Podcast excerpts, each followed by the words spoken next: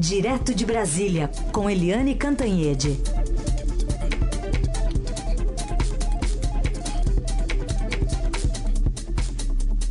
Oi, Eliane, bom dia.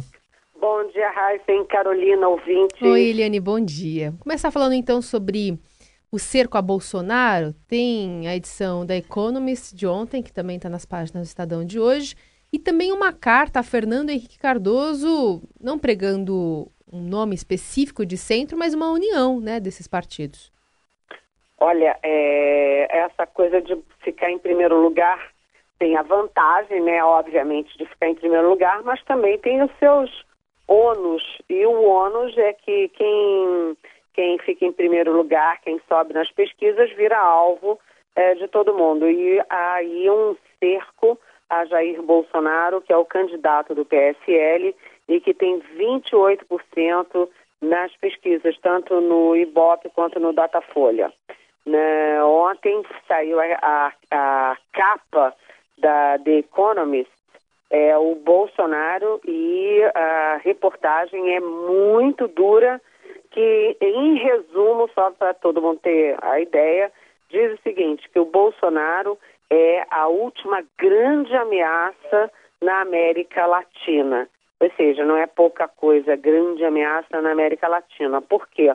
Porque o Bolsonaro, do ponto de vista político, é uma volta ao passado, é uma volta aí à, à militarização da política e principalmente porque é, ele é uma ameaça à economia brasileira. Lembrando que o Brasil é um dos dez é uma das dez maiores economias do mundo, quer dizer, o mundo todo fica é, atento ao que acontece ao Brasil. Então, a capa da, da Economist muito, muito forte contra o Bolsonaro. Não é a primeira vez que a The Economist faz capa é, com o Brasil, fez capa mostrando o Brasil lindo, subindo, depois fez a capa do Brasil despencando.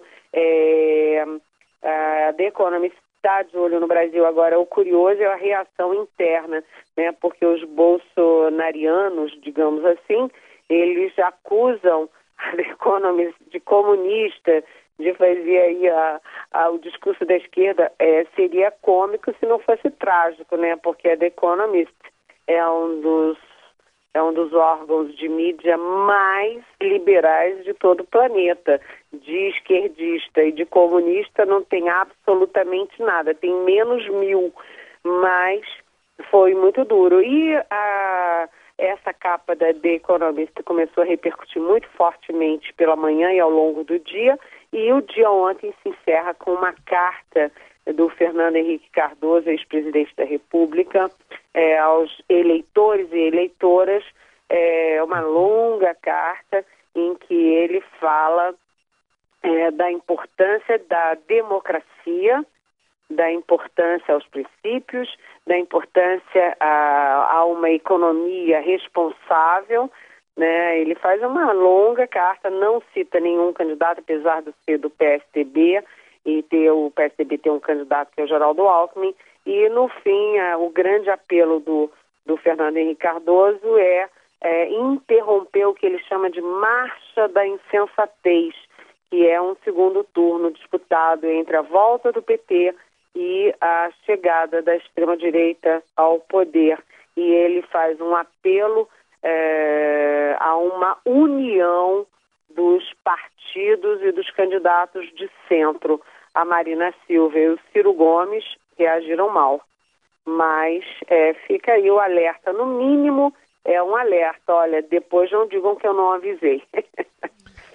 é isso aí. Aliás, é, ainda nessa esteira aí do, do Bolsonaro, depois da gente falar da revista Vermelha, que você citou aí, né, que é muito comunista, o principal assessor dele, que ele chama de Posto Piranga, né? Eu, na área econômica, o Paulo Guedes, depois de dizer que queria recriar a CPMF, foi enquadrado, conforme a gente noticiou ontem.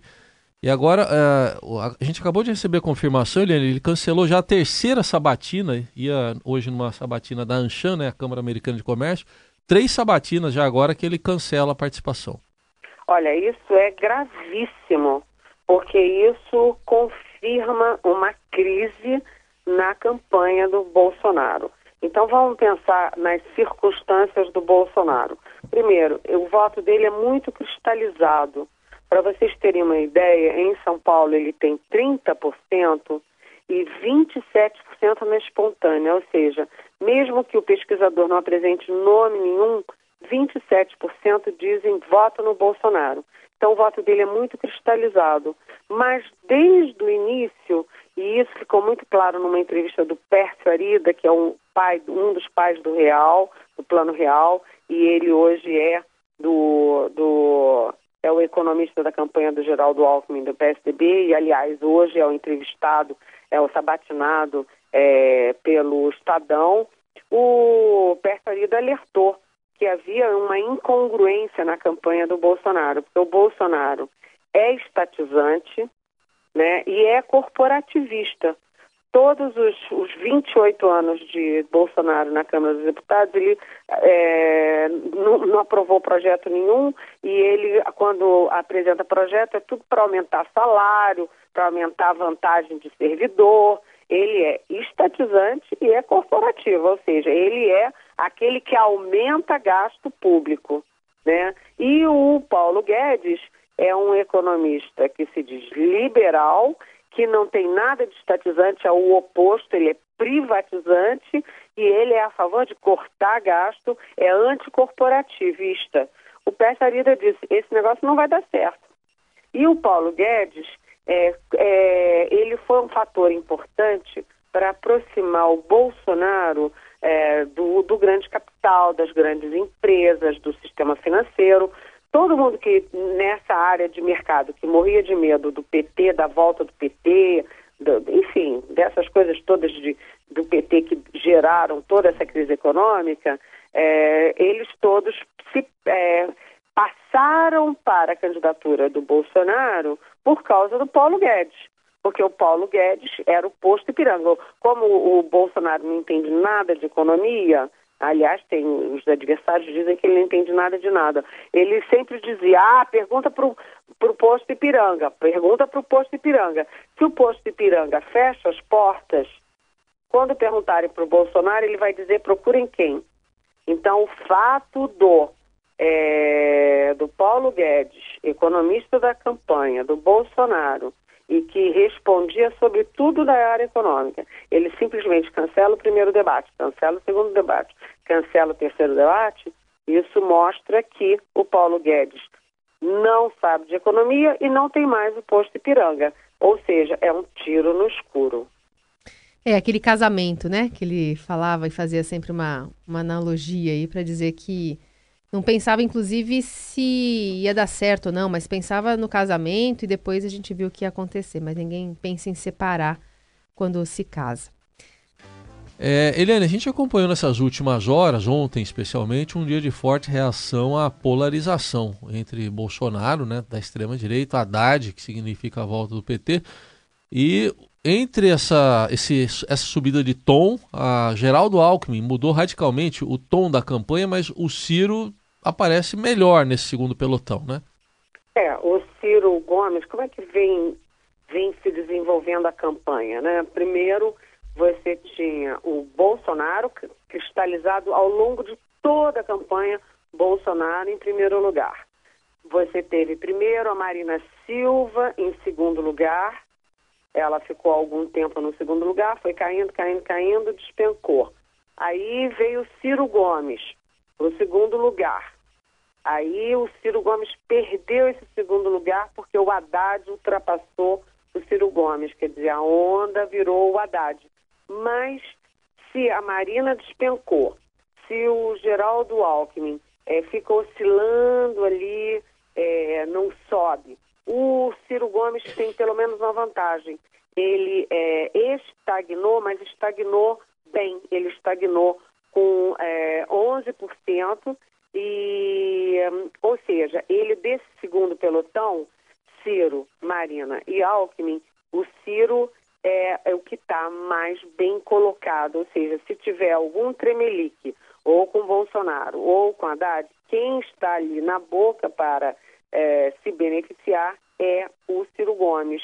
O Ciro Gomes faz uma campanha meio dúbia, porque ele passou a atacar o Haddad, ele atacava o PSDB, o Alckmin e o Fernando Henrique.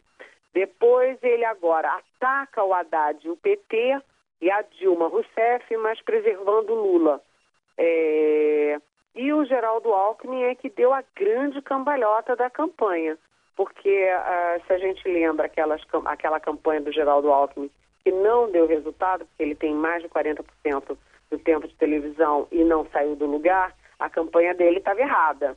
É, tem um discurso político errado, tinha um formato errado, não serviu para nada. Ele teve o, o ônus de ter o centrão e não teve o bônus de ter aí um retorno com o programa eleitoral. Aí o Geraldo Alckmin dá uma cambalhota e o programa dele agora é muito duro, com imagens muito fortes.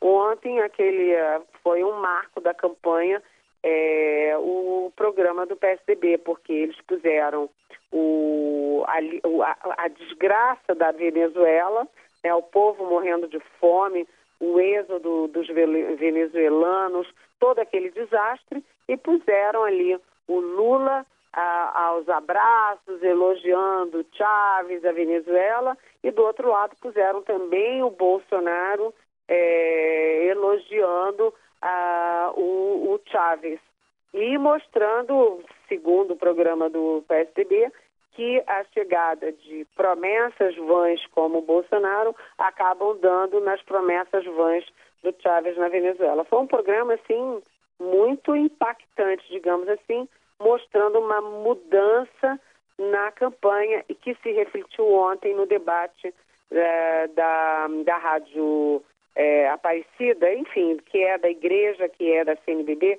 o debate da CNBB com os candidatos, porque todos eles é, todos os demais candidatos contra a polarização, contra o Bolsonaro e muito firmemente contra o Haddad, que foi é, compareceu pela primeira vez a um debate e foi alvo de todos os adversários. Hum. Então você está tendo uma campanha agora mais incisiva, mais dura, né, e em cima do Bolsonaro e do Haddad.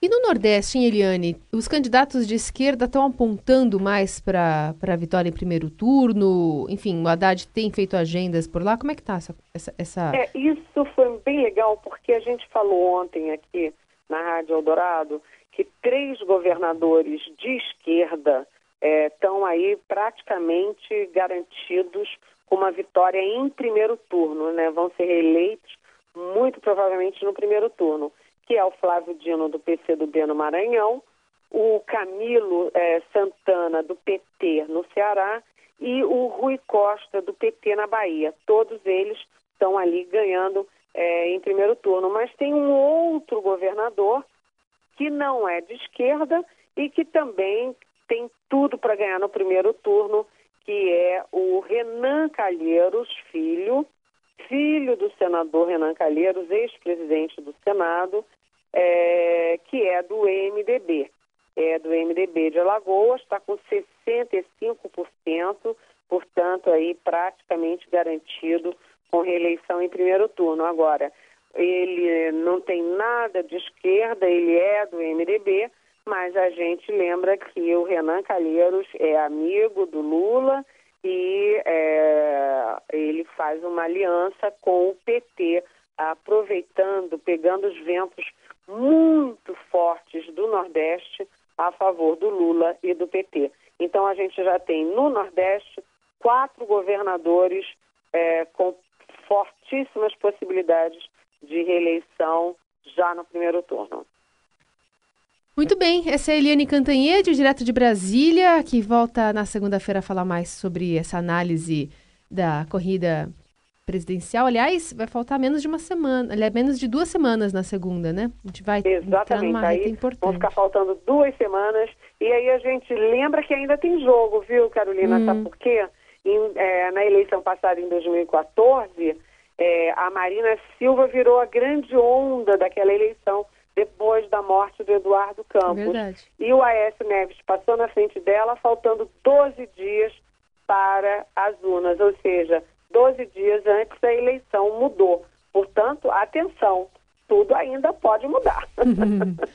Eliane, um beijo, bom fim de semana para você. Tchau. Beijão, até segunda.